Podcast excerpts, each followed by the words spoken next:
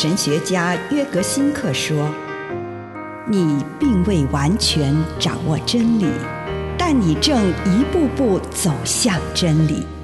你不是真理，但真理会塑造你。你还没有到达目的地，但你将会依循着耶稣的脚踪。”抵达终点，并且有一天，你将会说：“一切都很好。”这是真的。上帝感谢你，让一切都美好。愿我们每一天都以诚实遇见上帝，遇见他人，遇见自己。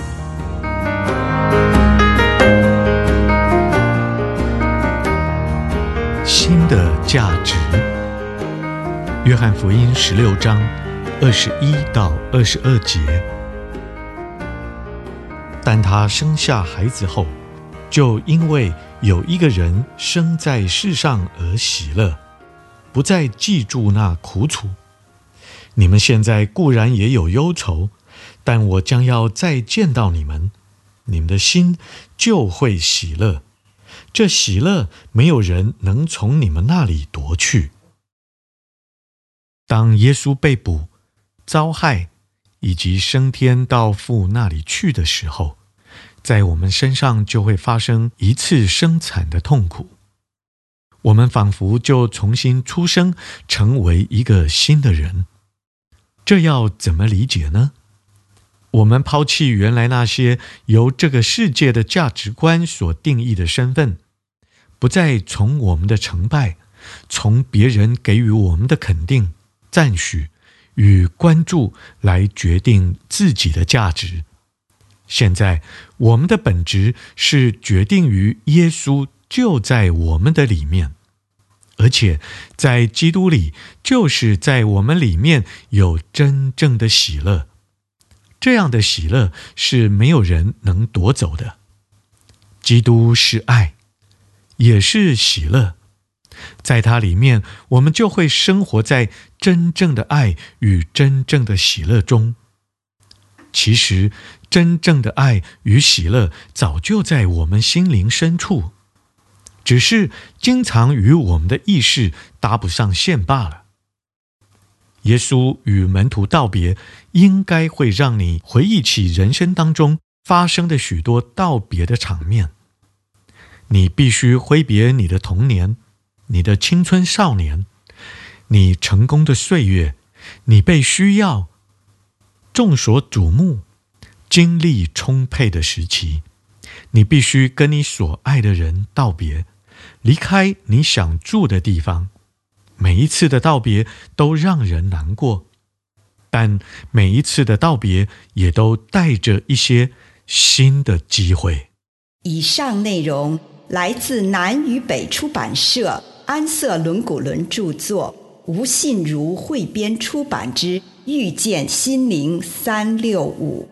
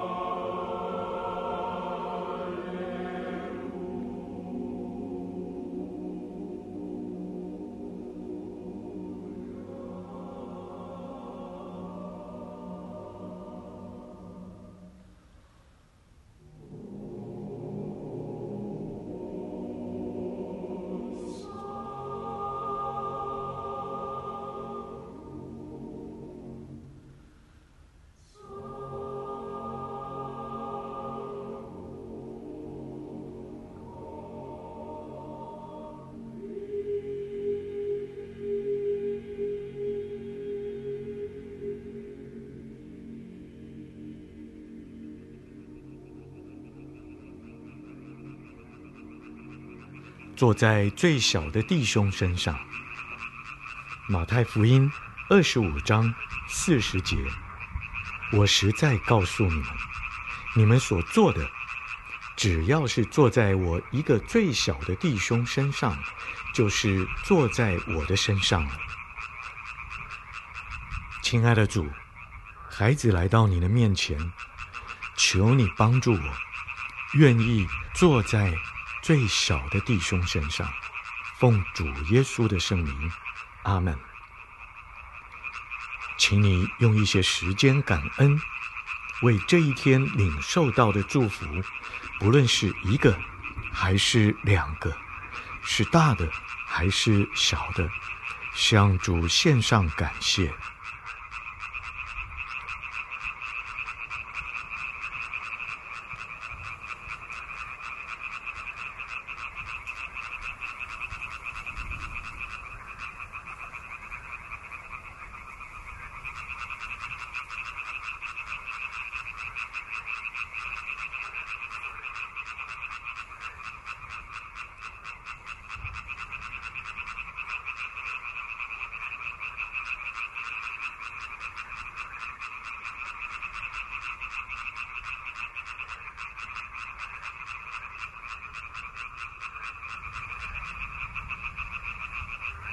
请你问问主，今天遇见的所有人中，谁是最被边缘化、最脆弱，或者是你最难与他相处的人？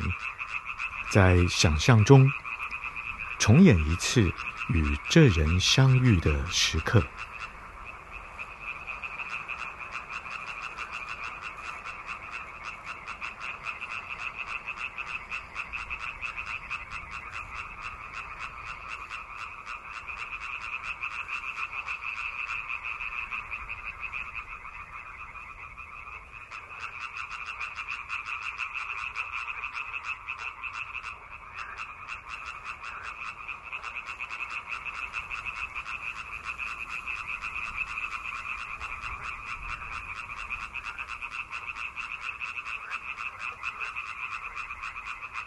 把观察到的心得跟上帝分享，跟他谈，你对这个人有什么想法、话语或行动？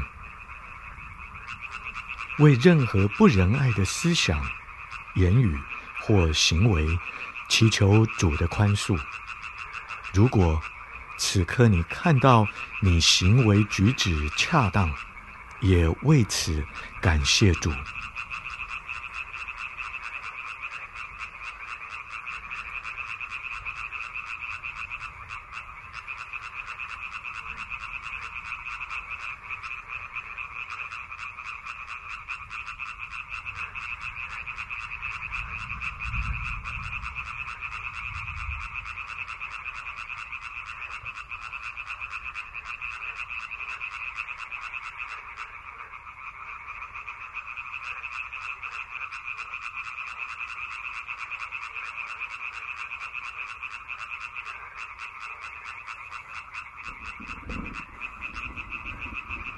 问问主，主啊，当你看到这个人的时候，你看到了什么？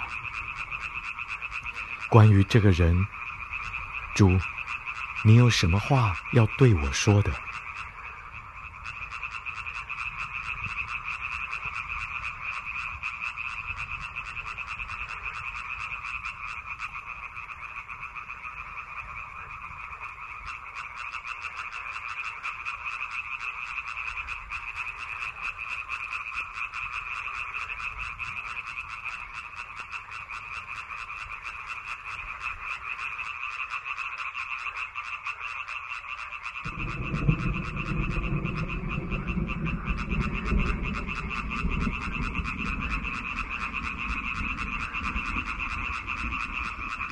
询问主，主啊，你呼召我去为这个人做什么呢？为了这个人，你呼召我成为怎样的人？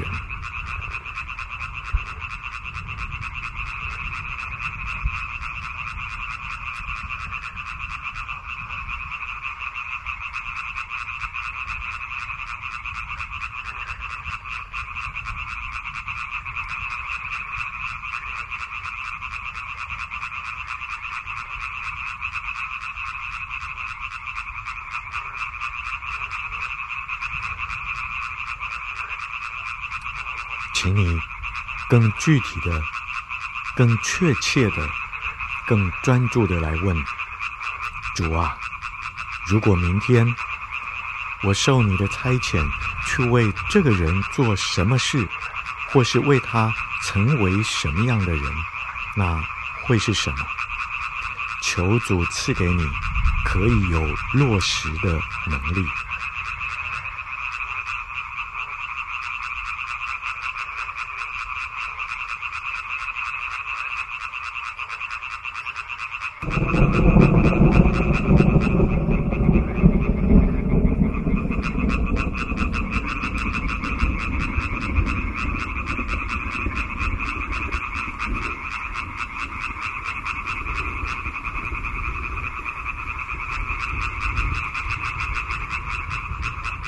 亲爱的主，求你帮助我，让我能够成为你所要我成为的那个人。奉主耶稣的圣名，阿门。